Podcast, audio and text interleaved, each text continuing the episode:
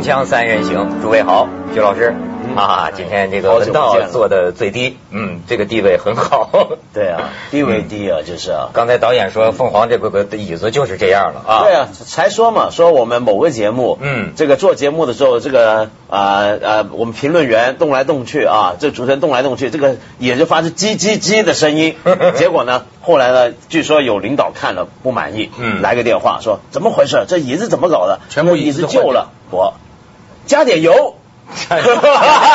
加点润滑油，哎，加点润滑油。这个位置关系很重要，你知道吗？呃，咱就不说领导，你知道有的时候这个这个领导身边的人排这两个领导位置高低，这有讲究。有一种心理上，你闻到，你看你现在见到我，你有没有一种想忏悔的意识？对，对吗？有的主持人很鬼的，他故意要把嘉宾的椅子放低，把自己的椅子放高，这样造成心理上确实是受影响。对，我也见过是这样，有有这样。但实际上也不是，他那个是左派，他在你左面，嗯，他比较有道理的，你应该看到他自卑。没错，我这个位置就自卑，因为我老在你的右边，啊，右派，我就是你们俩的极强派。哎，对，哎，这个今天你们得多说点话啊。啊，为什么？哎，文涛，你可以给我诊断一下。我这我小时候我有一个毛病，就是结巴，嗯，要么就口吃。嗯，你说我当主持人的有一个这毛病。对啊。但是我发现呢，这个毛病。它每个月它周期性的出现啊，period，就像这个 月经人那个什么姨妈那个什么，啊，你你这两天就姨妈就就这两天，嗯，我就是这个这是什么原因呢？就结巴，这是什么原因呢？就很容易结巴，所以我要控制。你快做选美了是吧？嗯，你现在正在储存这个精力，对对，状态在选美做应用，过两天就要。对，我们大伙都说嘛，又又轮到他选妃了，做的这么低还敢？左派啊，左派啊，这咱说。说点这个最近的这个事儿啊，你老讲这个左派右派的，最近我倒觉得呀，我对这个手机很有一个感触。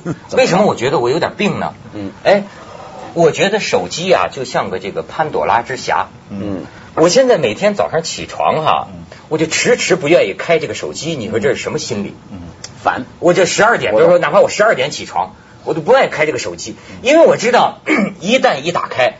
稀里哗嚓，这个什么这个工作呀，或者是这个压力呀，或者是有风流啊，乱七八糟的那些事情 就全来了。然后随之你嘣噔一下需要起来，一天进入一个机械化的这香港人的这种嘣嘣嘣嘣嘣嘣嘣。你要不开，我的世界天下太平。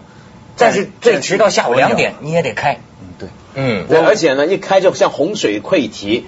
这手机的讯息爆满了什么的，那更难受，我觉得。我我有我有个亲戚，他在一个大公司里边做副总裁，他就说过，他一旦退休，第一件事情就把那个他那个手机是连那种就小电脑的那种，PDA 的那个，赶快丢掉。他说他一退休就想做这件事情，把它砸掉。他说，对我也是。讲的时候那个口气啊，太难受了。就你说我们真的需要了解那么些事儿吗？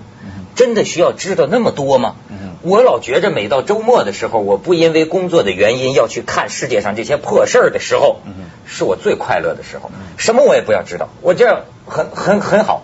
但是我发现人真是有命运的，尽管你不想知道，但是你你的这个工作注定你命里注定，你这一辈子要见证这个世界上所有的大事儿。你看我这种工作，这个世界上就我活的这几十年，国内外什么大事儿，基本上我都知道了，因为我必须得看呢。嗯，但但是有时候一看呢，你就觉得这个。又看到什么新烦事了？你比如说，我这个一回香港，我就看这个有线新闻，那邦基，我就看到伊拉克。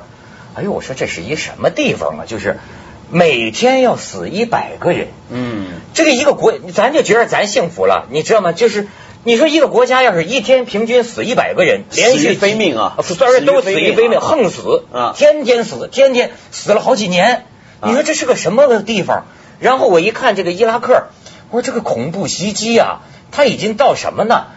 就是炸菜市场，什么巴格达菜市场，你知道是什么是怎么炸吗？那真是就是说接二连三，把炸弹绑在五辆自行车上，嗯，把这五辆自行车弄到菜市场，嗯，咣，这五辆自行车炸了五声之后，嗯，从远处又发来几发迫击炮弹炸这个菜市场，嗯，你说他已经不完全是针对美军了是吧？他还两个教派之间。三大区域嘛，就逊尼派、什叶派互相斗争，嗯，然后还有库尔德人，向来也是跟他们不对劲的，所以现在他很多人就连这个美军以前有些将领啊，他自己都出来公开承认是将领啊。他说伊拉克现在陷于内战边缘，军阀混战。对，所以呢，这个呃，美国啊曾经有这么一个方案，就上个月讨论的很热烈，后来给布什否掉。什么方案？就布什底下那帮幕僚有人提出，不如这样是吧，总统，以后这个伊拉克不要再弄成一个统一国家，我们把它分成三块。就一分为三，那么来治理，就让他们别混在一起。国家本来也是英国人，他们为了石油弄才弄出来的一个国家。这个本来是一个现代国家，古老土地现代国家。对，据说到现在为止，一共死掉六十五万人。对，美国的统计就是伊拉克的平民。包括战争当中各种各样的死亡六十五万，所以伊拉克的事情也好啊，使得现在他们对北朝鲜就非常谨慎了。嗯，对，没错。这个这个没有伊拉克这个教教训啊，你像这个北朝鲜这个是美国人的方针肯定不一样，他阿富汗太容易了，你知道对，所以啊，我我现在就觉得为什么就说视野呀，有时候人呐不一定想知道那么多事儿，但是呢。确实是家门口的事儿才关心。你知道上次文道上北京跟我聊一件他这个知识分子很难理解的事情。他说那天我在这个网络天下里嘛，他要讲讲什么来？你自个儿说讲什么？讲什么苏丹还是非洲？对对对，我说苏丹。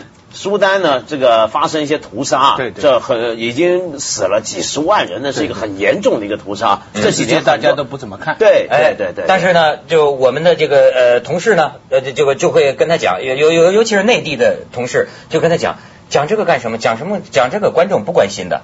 哎，他就很难理解。他说那咱这儿死几个人都是大事儿，都非洲那儿上十万的这个死人。那为什么不关心呢？还有一个原因是因为中国现在跟非洲要要要石油啊，要友好。中国非洲这些有些有些国家的政权有些行为啊，我们有时候很难说。因为美国当然是谴责他们了，那中国如果也跟着谴责的话，那非洲不行。所以我们的主要那个能源在非洲，但我就有政治的考虑。哎，我就跟文道讲，这是个这个主持技巧的问题。你比如说，他香港人，你其实跟这个我们内地百姓还是他是有有些不能共通的地方。好比说，要是我说这个事儿。如何能够提起大家的注意力呢？恰好就用你的这个问题，就是说，哎，今天我是文道，我这个网络天下啊，哎，我不明白为什么，我想讲一讲，在非洲是吧，死了十几万人，但是为什么很多内地的观众他们却表示不太感兴趣呢？为什么在我们身边死了几个人，我们就特别关心呢？哎，你往往你加这么一个开头，嗯，哎，大家呢，对对对对，就进入了，对对对对，有道理。很多时候要要要要要要善于吸引别人的注意力，还是得这样，接近性的原则，哎，对吧？没错。所以说，还有就是说，最近你像这个诺贝尔奖，嗯，也是说呀。说好像一土耳其一什么卖菜，不是不是什么卖菜的大作家帕慕克，包含帕慕。我怎么觉得他卖过菜？是不是？他没卖过菜，人家以前是念建筑的，是 哦，念建筑的啊。就好多人就觉得说这是个冷门啊，这是个这个谁听说过他？怎么就能冷门？大热门啊！他去年就已经差点要拿奖。对，这这几年他虽然只出过七本书，但他这几年在国际上是大红特红。是很红的作家，我的名字就是红，尤其香港人 的名字 就叫红，对，而且香港人特别熟悉，为什么？因为香港去年港香港不是有个香港电台吗？政府的电台吗？十本推每年呢就找一帮明星名人推荐十本书，那里头有的好有的烂。那去年呢，这个杨千嬅那个杨千嬅啊，杨千嬅他推荐他的书。是吗？对啊，你看这个诺贝尔作家还没得奖之前，香港的明星，谁敢说这文化沙漠？我开玩笑呀！我你说这个我真不太了解，我我不太因为我不太了解杨千嬅小姐哈。但是我为什么觉得大家都拿她来说事儿呢？不是不是，你前一阵儿那个你记得博客上发生那个争论？攻击那个现代诗人的时候，就是那个呃，哦，那个那个。韩寒和那个谁对着干，后来还有那现代诗人给人骂，我就不太明白，对他们吵他们的哈，但是在文章里为什么老拿杨千嬅说事就是说，呃，杨千嬅听音乐怎么了？那意思就是说，就说是这个这个现现代人说诗歌就好像是呃杨千嬅听音乐一样，说杨千嬅就不能听音乐吗？怎么这次说诺贝尔奖大家懂不懂？也拿杨千嬅？是因为当时呢就已经有人在怀疑，就是你杨千嬅，因为她平常也是傻大姐的性格嘛，很多人就说 哦是这么回事，对，就傻大姐性格，你你你是不是真懂啊？这谁介绍的？然后他也很坦白，他说其实我一开始看也没看懂，但越看就越觉得受吸引，因为有点悬疑的那个书是个讲谋杀案的故事。嗯，那么他就说是他身边他身边有一些搞音乐的朋友介绍给他看。那么结果当时可能哎，是不是看过？没看过吧？因为以前闹过笑话，香港呢老喜欢不是找名人啊，找明星介绍好东西给大家介绍书，那些人很多根本自个儿不看书。曾经试过有个陈姓女歌手很红啊，当年呢介绍什么书了？哈利波特。那哈利波特呢不容易不不不难看是吧？很容易看，每个人都看。结果呢，他介绍完了，到了台湾啊去做活动，在台湾做活动完了，那记者访问，介绍哎，陈小姐。听说你在香港那刚才介绍了《哈利波特》，你很喜欢这本书是吧？是啊。哎，那你这本书里头怎么怎么怎么，你有什么看法？哎，愣了，根本没看看过。所以我跟你说，现在啊，不管你是不是真心的，人家都爱说你是装。对。你知道最近说什么北京四大装？你们知道吗？啊？怎么四大？呃，捷克开天窗，啊，不是捷达开天窗，捷克开天窗，捷达开天窗。啊。吃饭先喝汤，周末去上海。假期去丽江，锵锵三人行，广告之后见。嗯。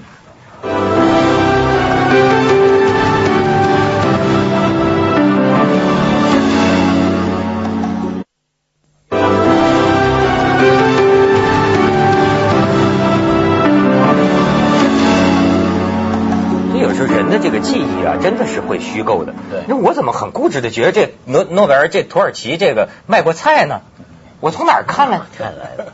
哎，我那天还看见一个，就是说这个《南方周末》呃老讲，就是对比说著名作家王蒙和这个鲁迅对于得诺贝尔奖的态度。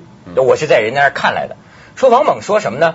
呃，这个你写的好，就就那意思，诺贝尔奖啊，如果你真写的好，但没得诺贝尔奖，那是诺贝尔奖的遗憾，那不是你的遗憾，对吧？但是但是如果你没写好了，你就得了奖了，你又怎么怎么地了？然后这位朋友呢，那个意思就是拿出鲁迅来对比，说看看当年鲁迅，有人推荐过鲁迅去弄诺贝尔吗？然后鲁迅写的那个复信里，呃，就说说那个，我觉得我不应该得诺贝尔，不但我不应该得，其他的中国作家都不应该得，就是你千万好像是给刘半农写信吧，说你千万不要去提名，免得助长了中国作家的这个娇气。就是说，好比说我翻译的那本叫什么《小约翰》，嗯，那写的多好，人都该得，都没得。哪能轮得着我呢？照鲁迅的意思就是说，中国作家应该这个这个很低姿态，对吧？提提提名提坏了。前些年就是前些年嘛，那个时候传北岛高高新建得奖之前传北岛，嗯，结果后来就是我认识那个上海宣传部长王元化，他是个很好的学者，嗯，他跟马悦然关系也很好，然后他就带这个名单去瑞典，就找那个委员会，然后推荐了我们认为比较好的几个作家，我记得有艾青啊，有巴金啊，有王蒙啊。可是他不知道他们的游戏规则是怎么样。你你政府越推荐，他们就越排斥。没错，没错。所以活生生的把巴金、王蒙他们的机会给糟蹋了。对，对，就是真的是这样，就是这样，就是这样。就是他们是完全是民间行为。哎，你越是政府推荐，他越怀疑你是怎么回事。我觉着你说这个诺贝尔，现在好多人说说他这个什么政治化是吧？呃，或者是有什么偏见呢？或者是有什么？但是实际上，你先不说文学啊，我感觉你说今年什么自然科学啊，或者，毕竟人家诺贝尔这么多年威名在世界上不倒。今年的和平奖是冷门，但是很受欢迎，很受。就对对。孟加拉那个很有在北京啊，现在香香香生银行。对对。我觉得那个人真是了不起吧？让我想起那种那个德雷莎叫什么修女啊？对对。还有什么那那种人，他们道义感。他评评奖委员会有一个基本的想法是，他就希望意料之外，情理之中。对，他就希望大家看到的时候，哎，没想到哦，但仔细想想，哎，有道理哦。你想那人，那就是我觉得真是有种那种感觉，就是说理想主义者呀。对，最早的时候，他这个乡村银行，他带给孟加拉最贫困的人，而且是最贫困的人当中的最贫困的妇女。嗯，这最早没钱呢，拿就是小额贷款，拿自己二十七美元。要贷款。借给他们，就你说现在中国这个，他看的都是富人才给你贷款的，那个那个这种小额贷款，专门给最贫穷的农户的，他就想出这点。对呀，所以说你说这诺贝尔奖，我觉得，而且人家坚持什么不受这政政政府干扰。不不，他政治的因素是绝对有，像帕慕克这个跟伊斯兰这个土耳其中东国家这些考虑也都是有的嘛。而且他们还有一个标准，就是说他他这个作家要跟他的政府闹得不好呢，他是给你加分的。哦，那个那个那个那个高行健的时候，那个那个徐志东就 总总结过嘛，他六合彩嘛，怪不得那么多那么那么那么多作家都喜欢反对政府呢，是吧？为了得诺贝尔奖，这只是其中的一个，这只是其中一个。我我不是那个讲过一次，跟马悦然的时候也讲过嘛。你你六合彩哪六合彩呢？第一呢，你要写乡土题材，嗯，尤其中国作家。第二呢，你要写文革，嗯。第三呢，你要用现代主义的方法去写，你要用他们明白的方法去写。第四呢，你要跟政府有点不同意见，哎，他觉得支持。第五非常重要，你要能翻译，你的作品有可译性不可译性。张爱玲、白先勇这个就没法翻译，翻出来就走味儿了。你要可译性。第六呢，当然最好是马悦然翻译。对对对对，今年 我怎么还听说什么最好是四川人啊？那个是我我说的，我跟他们开玩笑，我说有一个 extra number，就是有个特别号码。为什么呢？因为马悦然以前的太太几十年相爱的四川人。哦。林山呢，恰恰又是写大西南，你知道他翻译过程当中，你要是写大西北的话，他就不熟悉啊。所以这种东西，王王毅他们开玩笑，作家是不能想的。这是非常非常偶然的因素，对不对？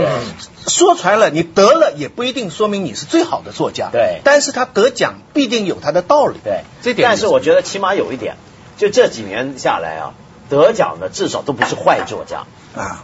这个除了去年哈罗· Pinter，我觉得是完全退步之外，对对。那么，但是今年这个绝对是很好的选择。今年其实还有个热门是中国人，就今年之前一直传有一个中国热门是李锐。哦，李锐好些年，因为马悦然在翻他。对，李马悦然在翻他。那么，但是呢，你刚刚说政治这个东西啊，我觉得就是呃呃，虽然我们都理解诺贝尔奖他会有一个政治的考虑，尤其他对于，因为他还有一个这样一个观点，他很坚持一个作家是个社会的独立的一把声音，但是良心。但是土耳其政府很恼火，对不对？对，他这个事情，我觉得这事儿有点有点蹊跷啊，很怪。因为这个帕慕克啊，去年我在我节目还说过，他那时候差点要坐牢，坐三年半牢，那是怎么回事？土耳其呢有这么一条刑法叫三零幺，就关过很多作家记者了。这条刑法叫什么呢？就你侮辱土耳其民族啊，发言侮辱土耳其民族。尤其呢，你像这中国人很能理解，你是到了外国唱衰自己人，最佳一的土奸啊，土奸啊，土奸，塔木克就给认为是土奸，想起野河来了。对，那这个这个塔木克他怎么个土奸法呢？塔木克是这样，他本来写的书呢，就让很多人就更爱土耳其，因为他写的真好，他写自己祖国，写伊斯坦堡写的很好。但是他在去年的时候，前年的时候，他在瑞士接受一个记者访问，他就公开谴责土耳其，谴责什么？就是说，当年啊，土耳其还是帝国的时候，奥图曼土耳其帝国的时候，曾经屠杀了库尔德人。就刚刚一开始说伊拉克嘛，是屠杀库尔德还有亚美尼亚人，杀了一百多万。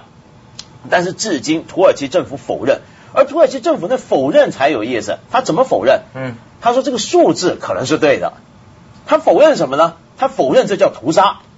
哦，他认为战争中死亡，哎，对，屠杀，他说是有，就像伊拉克现在，对对对，这不算屠杀，对，那这不叫屠杀，不能怪在美国。结果呢，帕慕克就骂他们政府嘛，结果就给人告，那么差点要坐牢，当时已经震动国际。可是那现在得奖了以后，土耳其对得奖之后呢，得奖前更更更可怕是什么？得奖前一天，法国这个国会啊，突然之间通过一条法案，就以后禁止法国境内有人。去否认这个屠杀的，赤裸裸干涉土耳其内政，干干涉赤裸裸干涉土耳其内政，这发生在我所喜爱的法国吗？对呀，然后就在这个奖颁的前一天哦，嗯，这奖一颁出来之后，啪就炸开了土耳其，这这什么？这这这法国是不是跟诺贝尔奖跟我们这个土奸作家串通了？嗯嗯嗯，结果当时土耳其这个文化部啊的副部长出来开记者会。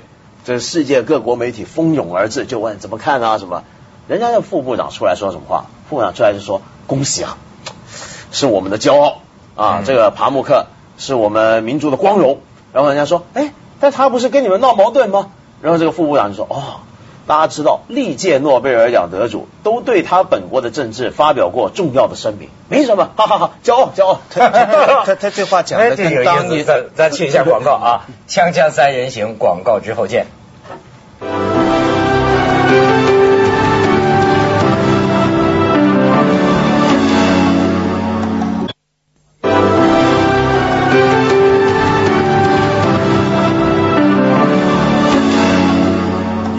想你什么？就是那个那个土耳其那个那个外长对对对对对对，什么稀奇啊？都是跟我们朱镕基前总理学的。哦，是吗？对啊，高兴建得奖的时候，那时候朱镕基在日本访问嘛，人家啪一问，朱总理的反应就是：第一，祝贺法国文化部。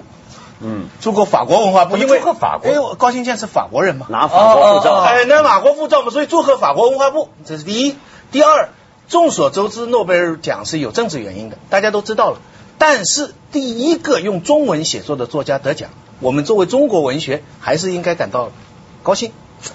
但这就讲的不是一样的道理吗？对吧？把这个事情分开处理。聪明啊，真会把把几个方面都都讲到了，对不对？但是，于是呢，这个经过这番话之后呢，现在你看世界各地啊，嗯，那么在讲诺贝尔奖，有时候排我看国际媒体排一些表，说有哪些作国家得过作家，那么中国到现在还是没一个也没有，因为高行健是法国作家，还出一件事，今年的这个法兰克福书展不是世界最大的书展嘛？对。那么今年呢，其中一个盛事是高行健去演讲。嗯。那么本来诺贝尔奖得主去演讲不稀奇，但高行健这几年病，病的人家差一点说危生命不行了，是吧？那么这这回去讲呢，人家说很哎挺好，挺有风采，讲的很感人。嗯。结果呃，有人在现场就找到中国来的这个出版商嘛参展，我说哎呀，你们去听了吧？高行健啊，厉害。他说，他说高就是那个法国作家，那个法国作家说 大熟不大熟。